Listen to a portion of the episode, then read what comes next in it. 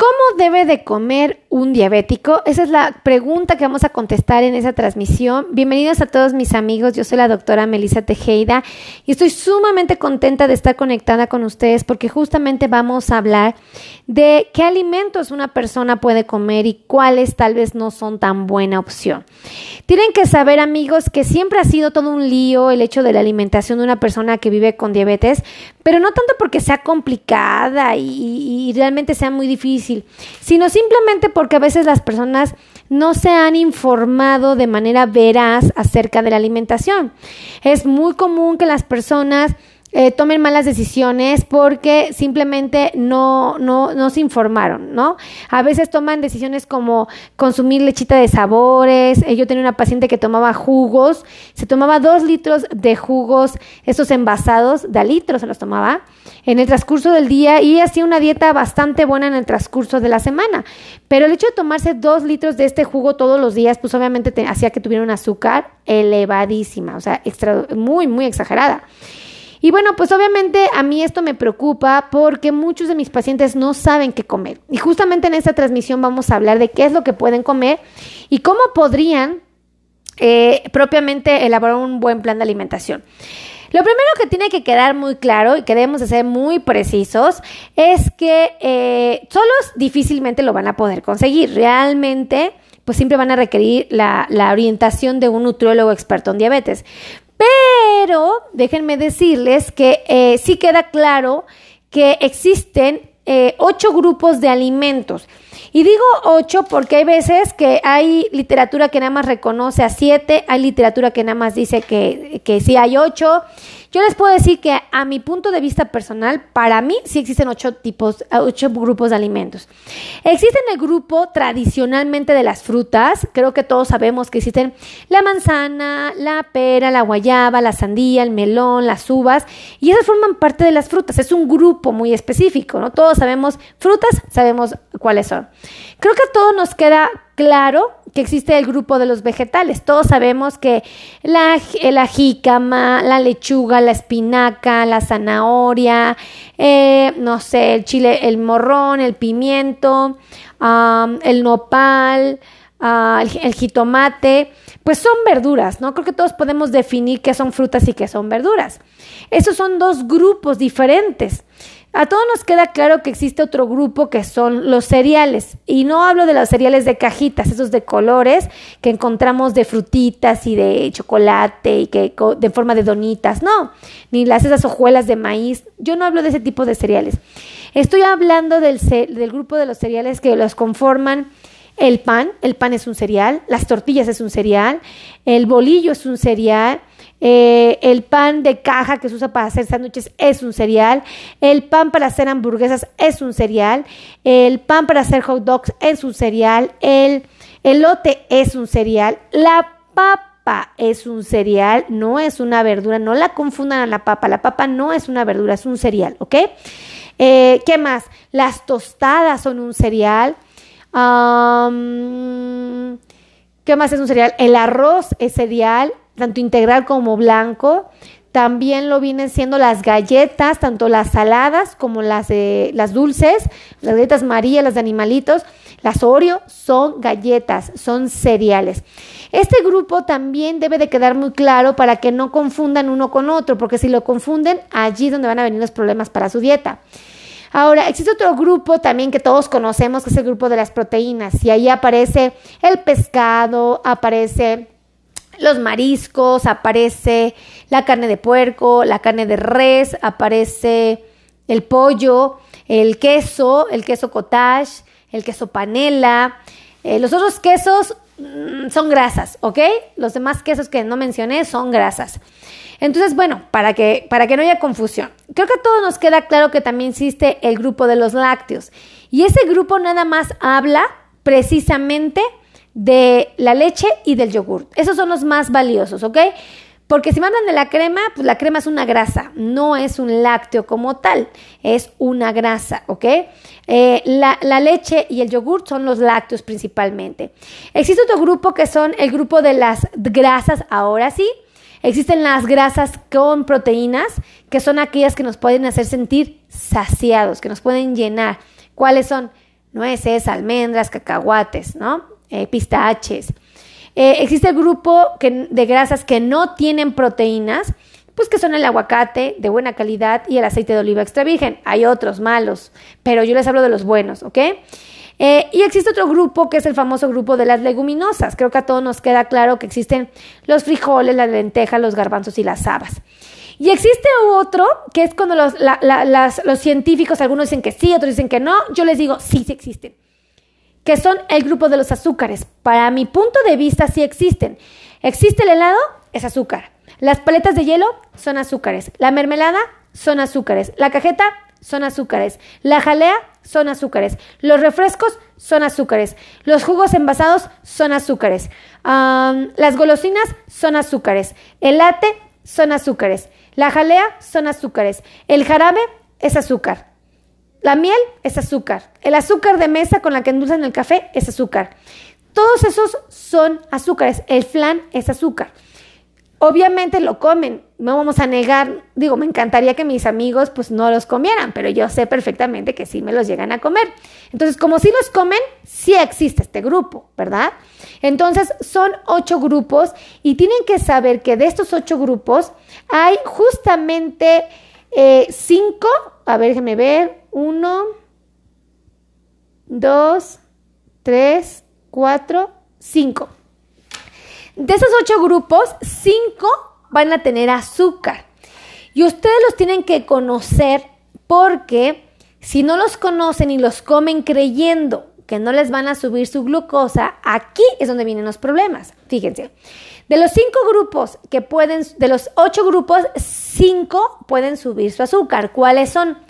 El primero son las frutas, ¿ok? Es el principal, bueno, no es el principal, no, es uno de los que puede subir su azúcar. Ahora, no la van a dejar de comer la fruta, simplemente van a conocer la cantidad que pueden. El segundo grupo son los cereales, el pan, las tortillas, ¿ok? El tercer grupo son los lácteos, que también tienen azúcar. El cuarto son las leguminosas, aunque los frijoles les sepan salados, son tiene azúcar, ¿ok? ¿Ok? Para que no haya confusión. Y obviamente, pues también el grupo de los azúcares. Esto es más que obvio, ¿verdad? Entonces, si uno entiende esto, vamos a poder con certeza saber qué alimentos puedo comer y cuáles no. Entonces, o sí puedo comer, pero con mucho sentido de responsabilidad. Estos cinco en específico los voy a comer, gracias Ali, con mucho sentido de responsabilidad, ¿ok? Ahora, súper importante que tomen en cuenta esto. Por favor, compartan, compartan, compartan, compartan, compartan, pero por favor compartan, no sean envidiosos. Esta información puede ayudar mucho a las personas que por favor compartan, compartan, compartan. Ahora, saludos desde Monterrey, Nuevo León, me pone Lucy Martínez. Un besote a Lucy, gracias por estar aquí. Qué rico. Allá en, Nuevo León, qué rico, se come bien sabroso allá. se me antojó una carnita asada de por allá. Ay, bueno, ya, ya, ya, regresa el tema, perdónenme. Ahora, Déjenme decirles que todo lo que esto, todos los alimentos que les acabo de mencionar son una fuente muy importante de calorías, ¿ok? Repito, son una fuente importante de calorías.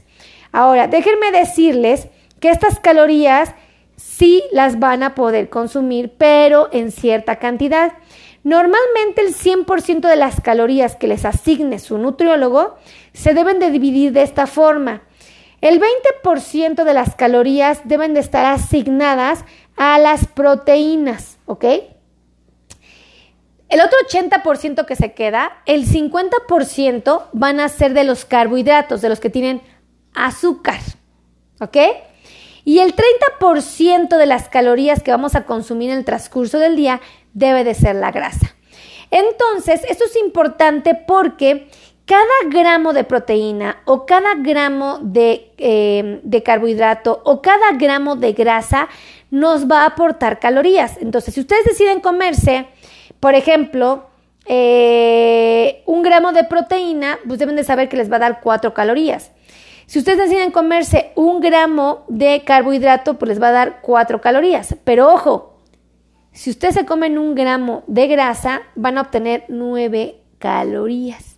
Entonces aquí es cuando uno dice, ah, por eso el doctor me sugiere que coma poca grasa para que mi dieta no sea hipercalórica.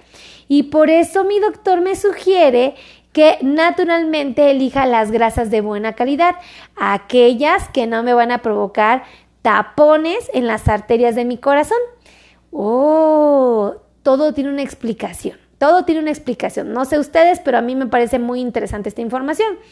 Entonces, es importante porque este porcentaje de calorías y cómo se distribuye, pues ustedes lo podrían hacer, claro que sí, pero a veces pues no están lo suficientemente informados y la gran mayoría comete el error de que inocentemente consume más carbohidratos de los que cree. Ejemplo, yo tenía una paciente que me decía que ella comía muy sano, que le gustaba cuidarse. Y decía yo hago mi sopita de verduras. Y yo, ay, qué bueno, doña Rosita, ¿de qué, cómo prepara su sopita? Ay, doctora, un, un jitomate bien sabroso. Preparaba el caldillo para la sopita y le ponía papa. Uy, no le cuento, deliciosa. Y yo así, doña Rosita, pero la papa no es una verdura, la papa es un cereal. Esto significa que tiene azúcar. ¿Cómo, doctora? Nadie me había dicho eso. Yo pensé que la papa era una verdura. No, la papa es un cereal. Entonces, este tipo de inocencias es lo que hace que mis pacientes, eh, su nivel de glucosa no esté en los valores deseados. Y obviamente, pues dice él, ¿por qué si me cuido no controlo mi glucosa? Porque tal vez él no sabe de lo que está comiendo qué es lo que le sube el azúcar, ¿no? Y les digo, esto pasa, pero mucho, mucho en mi consultorio. Y por eso es que les digo, ay amigos, no anden batallando. Les voy a dar un buen consejo acérquense a un nutriólogo experto en diabetes y créanme que les va a ser bien fácil controlar la diabetes, ¿no? Entonces hay que tomar en cuenta. Hola Álvaro Manroquín, ¿cómo estás? Qué gusto verte por acá. Ahora, déjenme decirles que siempre se va a recomendar algo que deben de tomar en cuenta. El consumo de fibra. Se ha sugerido el consumo de 14 gramos de fibra para cada mil calorías y de preferencia que sea soluble. Si ustedes tienen una dieta de 2000 calorías, pues tendrán que comer 28 gramos de fibra. ¿Para qué? Para que eh, esa fibra les ayude a que sus niveles de glucosa no se disparen. Acuérdense que la fibra hace que eh, la glucosa, bueno, los carbohidratos que comemos a nivel intestinal no sean absorbidos de manera acelerada. Por lo tanto, esos carbohidratos no van a provocar que mis niveles de azúcar en sangre se eleven demasiado rápido. Al contrario, podemos lentificarlo integrando elementos valiosos como las grasas, las proteínas y propiamente los cereales. Por eso el doctor les dice que tienen que primero comer los vegetales que tienen mucha fibra, después se pueden comer las proteínas y la grasa, que son, por ejemplo, el pollo y el aguacate, y por último comerse sus tortillas y su arroz. En este orden, ustedes pueden favorecer su metabolismo eh, y, amortiguar los efectos de los carbohidratos y por lo tanto controlar su diabetes. Y aquí les doy un ejemplo muy claro del famoso tío Juan. Yo tengo, no tengo un tío Juan, digo, no lo tengo, pero yo creo que todos, digo, yo no, pero creo que la gran mayoría tiene un tío Juan, que es aquel que, que se porta mal, aquel que se despierta y asegura que tiene sus niveles de glucosa controlados. Y el tío Juan dice, ay, no, doctora, yo sí me cuido, pero bueno, a veces sí, a veces no. Pero, ¿qué cree que yo amanezco bien de mi azúcar? Yo todas las mañanas me pico mi dedo y amanezco en 130, 120, dos, en, en 110, 115. ¿A poco, don Juan? Sí, sí, doctora. ¿Y qué desayuno? Bueno, mire, por ejemplo, ayer me desayuné un tamal y un atole. Y yo así, se me saltan los ojos, ¿no? Yo, ¿cómo? ¿Y cómo estuvo de azúcar? Pues no sé, pero yo amanezco bien pues yo ya sé que un tamal y un atole le va a subir la glucosa, entonces ya sé que se le sube. Ah, ok, tío Juan, oiga, ¿y qué almorzó? Fíjate que iba caminando en la cuadra, en la calle, y pues me pasé por unos tacos de canasta bien sabrosos, mija, que me he hecho cinco de frijolitos. Y la verdad me eché un refresquito. pero ni me lo acabé, le dejé un chorrito a la, a, la, a la, botella porque dije, ay, esto me hace daño. Nada más le tomé como tres cuartos a la botella. Y yo así, ¡Ah! Pues ya, ya sé que se le subió el azúcar otra vez. Ok, tío Juan, oiga, ¿y qué comió? Fíjate que como me tocó trabajar, comí en una fondita y me eché una milanesa con papas fritas, una sopa de pasta, eh, me eché tres tortillas, me eché el agua de guayaba con limón. Ah, ya me acordé. Y me, ya, de postrecito me dieron unos plátanos fritos, pero bien poquitos, hija, como cinco, cinco rodajitas, bien chiquitas, con cremita y azúcar. Pero pues, ay, era bien poquito. Y yo así, ¡ah! Pues yo ya sé que con eso ya se le subió el azúcar otra vez al tío Juan. Y luego le digo, ok, tío Juan, ¿y en la tarde? Fíjate que sí. Llegué con mi compadre y tenía unos cacahuates y que me ofrece unos cacahuates japoneses. Ay, bien ricos, que me eché una bolsa completa. Y pues como me dio sed, pues me eché un refresquito. Pero no me lo acabé otra vez, ¿eh? Nada más, bueno, casi sí me lo acabo, la verdad es que sí me lo eché. Pero bueno, ya me lo eché. Y yo digo así, ¡ay, tío Juan! ¿No cree que está haciendo cosas que no son buenas para la salud? Ah, pues mi azúcar sale bien en las mañanas. Y yo así, no, tío Juan, yo no creo que estén saliendo bien el azúcar en sus mañanas, pero bueno. Y luego le pregunto, oye, ¿qué cenó? Fíjate que me llegué con mi esposa y me dijo, vámonos con la güera. Y que nos echamos unas quesadillas. Pero ya me cuidé, ya no fui tan insolente. Y lo que hice fue que me, comí dos quesadillas de flor de calabaza y una de chicharrón y me tomé una coca, pero esta vez sí le eché agua. Le eché agua a mi, a mi vaso de coca para que no me hiciera tanto daño. Y yo, ah, ¿qué creen que pienso en ese momento? Que el tío Juan no está controlado, aunque su azúcar amanezca bien. Y entonces digo, ay, ese tío Juan siempre se me porta mal.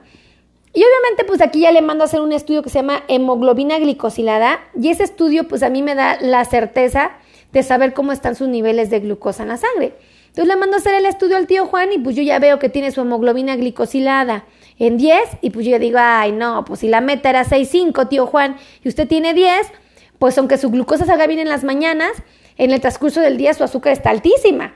Y no lo digo yo, lo dice un estudio que dice cómo estuvo su azúcar 24 horas del día de los últimos tres meses. Y es cuando dice el tío Juan, ups, creo que sí, ¿verdad? Entonces digo, esto es lo que pasa. Ahora, vamos a hablar del tío Juan. Vamos a suponer que el tío Juan va con una nutrióloga especialista en diabetes y vamos a suponer que el tío Juan pesa 70 kilos y mide unos 70. Y la doctora asigna su dieta y dice, le voy a dar una dieta de 1400 calorías. Vamos a suponer, ¿no? Bueno, deben de saber que él debería de consumir, porque la nutrióloga va a hacer este cálculo, 70 eh, gramos de proteínas que equivalen a 280 calorías, ¿ok? Él debería de consumir el, el, el, e, e, esto equivale al 20% de las calorías si se le ha calculado un gasto de 1.400 calorías diarias. Fíjense, el 80% que resta, porque fueron 280 calorías en carne, ¿no? En proteínas, el otro 80% lo vamos a dividir. ¿Se acuerdan que habíamos dicho que en grasas y en proteínas?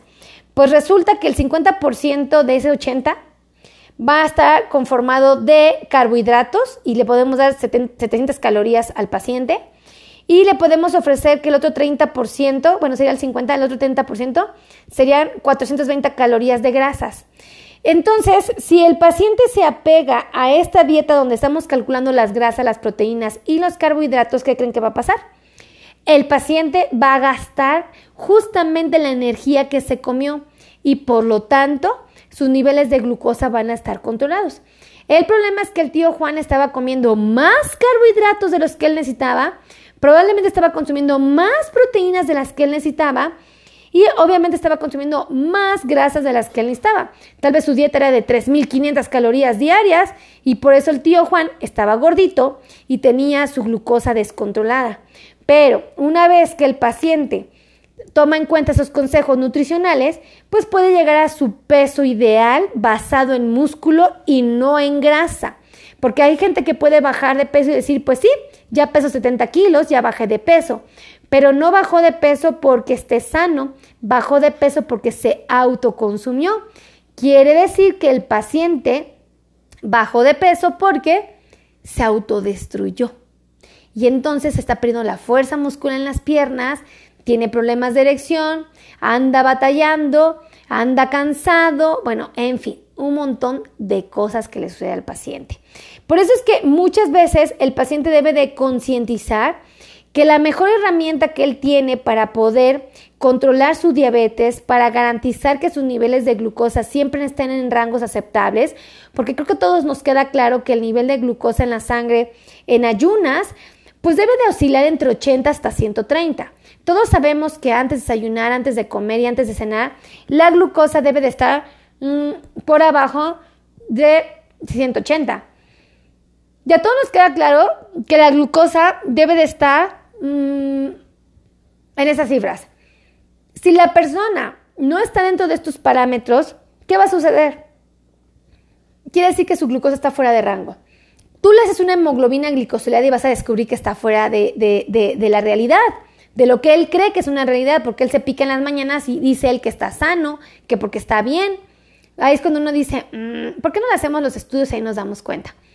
Entonces, ahora no nada más son esos los valores que vamos a estudiar, también valoramos los triglicéridos, el colesterol, valoramos eh, el HDL, el LDL, el BDL, BDL, si lo dije bien. Este, mm, también valoramos cómo está la hemoglobina, el hematocrito, las plaquetas, los leucocitos, bueno, en fin, un montón de cosas vamos a empezar a revisar en el paciente. Y esto voy a hacer mucho hincapié porque quiero que de verdad concienticen esto y se den cuenta que una persona que vive con diabetes tiene completamente a su alcance, completamente a su alcance, tomar buenas decisiones.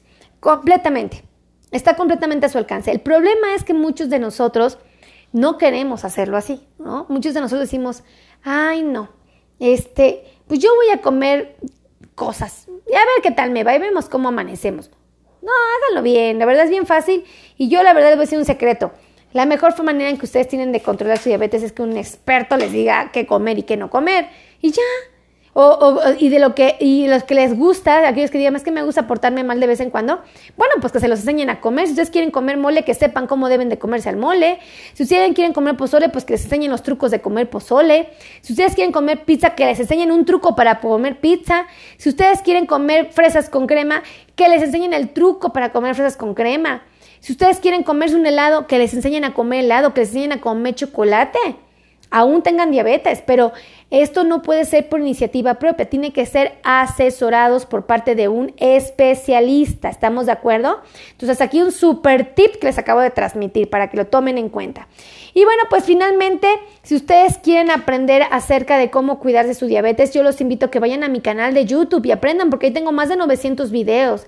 En mi canal de YouTube, amigos, tengo muchísimos videos y ahí ustedes me encuentran con mi nombre, Melisa Tejeda. Y déjenme decirles que tengo dos canales, no nada más tengo uno, tengo hasta dos. Mi primer canal, que es el que conocen todos, que tengo un montonal de videos, 900 videos. Están buenísimos esos videos. Este, véanlos, Melisa Tejeda en YouTube. Y tengo un segundo canal que acabo de abrir hace poquito que se llama Melisa Tejeda Podcast. Está buenísimo, buenísimo ese, ese, ese podcast. Váyanlo a ver, se llama Melissa Tejeda Podcast. Ya saben que tengo TikTok, que tengo Instagram, que tengo Facebook, que grabo a diario Facebook de lunes a viernes, todos los días grabo en vivo. Y también ustedes no saben que en TikTok contesto preguntas personalizadas, ¿verdad? Sí, en TikTok contesto preguntas. Ustedes me hacen favor de, de, verme en TikTok y ahí bailo, canto. Y ustedes me preguntan cosas y yo hago videos para cada uno de ustedes. ¿Mm? Ahí no me han visto en TikTok. Bueno, pues vayan a dar una vuelta a TikTok y me dicen cómo, si les gusta o no mi contenido. Y bueno, pues también tenemos, este, yo les pido que me compartan, por favor, compartan, compartan, compartan. Acuérdense que la mejor manera en que ustedes me pueden decir, doctora, su contenido es valioso, su contenido vale la pena que, que la más gente lo vea es compartiendo. Por eso les pido, compartan, compartan, compartan.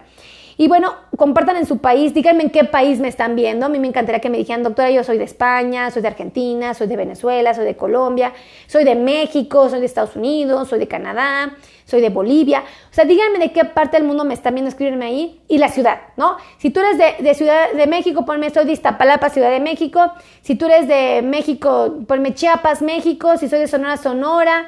Si tú eres de Perú, Lima, Perú. Si tú eres de Colombia, de Bogotá, Colombia, si tú eres de España, de Madrid, España, pónganme exactamente dónde para que yo sepa, ¿no? Y diga, ah, mira dónde están mis amigos. Porque cuando termino el video, me pongo a leerlos a todos, a todos, a todos, a todos, se los prometo. Y pónganme también acá abajo de qué tema les interesa que yo hable. Siempre escríbanme, doctora, yo quiero que nos hable de, de, de glaucoma. Ah, pues pónganmelo. Doctora, yo creo que me hable del pan para hacer sándwiches. Escríbanmelo. Doctora, yo creo que me hable de infecciones vaginales. Pónganmelo. De lo que ustedes me pidan, escríbanmelo para que yo sepa que eso es lo que a ustedes les interesa. Y también les quiero pedir de favor que me compartan con las personas que viven en Estados Unidos, con sus compadres, con sus amigos, con sus vecinos, con todos aquellos que ustedes conozcan en Estados Unidos, compartan esta transmisión. Ustedes saben que a mí me preocupa mucho mi comunidad latina, mucho, pero mucho me va a preocupar siempre. Porque mis latinos, aparte que se friegan un montón y son bien trabajadores y bien luchones, la verdad es que a veces se preocupan tanto por trabajar que ni se me cuidan. Entonces, pues obviamente andan batallando con problemas de salud allá. Y no ahorita tal vez, pero en unos años van a tener serios problemas porque la gran mayoría cursa con sobrepeso y obesidad y prediabetes. Muchos ya tienen prediabetes. Y no les quiero asustar, pero en los próximos años va a haber demasiados pacientes latinos en Estados Unidos con diabetes. Por favor, ayúdenme a compartir esta información para que ellos sepan cómo prevenir, cómo cuidarse, ¿vale? Así que, compartan, compartan, compartan, compartan, compartan. Y a todos los que me regalaron estrellas y tienen... Eh, detalles conmigo. De verdad, gracias infinitas. Es bien bonito recibir sus estrellas. Mira, es salvadoreña, mi querida Susana, y vive en los Estados Unidos, en Virginia. ¡Ay! Esperanza Córdoba es de Ecuador. Fíjese, Marvin Aguilar es de Guatemala. Rosa Cabaña de Chile. ¡Oh! De Progreso Honduras, Blanca Mesa. ¿Ven? Oh my God. Lima, Perú, Justin. Paico. Desde Veracruz, México, Rebeca. ¡Oh! ¡Wow! Humberto Osorio desde Zapopan, Jalisco. ¡Ah! ¡Qué hubo, qué hubo, qué hubo! Para que vean que se dice geografía. Ay, no sé, la verdad, no sé nada de geografía. Doctora, ¿cuál es su formación? Ah, mi formación. Pues yo soy médico. Soy médico experto en manejo del paciente que vive con diabetes y me dedico exactamente, yo, yo, yo, yo, Melissa, al piecito diabético. Mi trabajo es ayudar a evitar a mis pacientes que nunca tengan una amputación. Ese es mi trabajo, ¿ok? Pero pues obviamente, pues en este proceso les enseño muchas cosas valiosas como qué comer, qué no comer, cómo cuidarse, qué no, cómo, cómo no cuidarse. O sea, todo, todo, pero eso es a que yo me dedico. Soy médico especialista, estudié en Ciudad Universitaria, en, en CEU, obviamente, aquí en México, en la Universidad Autónoma de México. Y este, pues sí, básicamente, ¿no? Eh, también soy cirujana de uña, eh, me dedico a, la cirugía de uña, a evitar que, bueno, ya cuando una uña está enterrada, pues me dedico a, a, corregir el crecimiento de la uña. Y bueno, pues a esto me es a lo que me dedico, pero principalmente a la diabetes, ¿no? Y al pisito diabético, es lo mío. Entonces, bueno, pues esa es mi formación básicamente, ¿no? Ah, hay muchas cosas más que les puedo platicar, pero burdamente es esto. Entonces, así que un besote, los quiero mucho, que Dios los bendiga y nos vemos en el siguiente transmisión. Los quiero a todos, bye bye.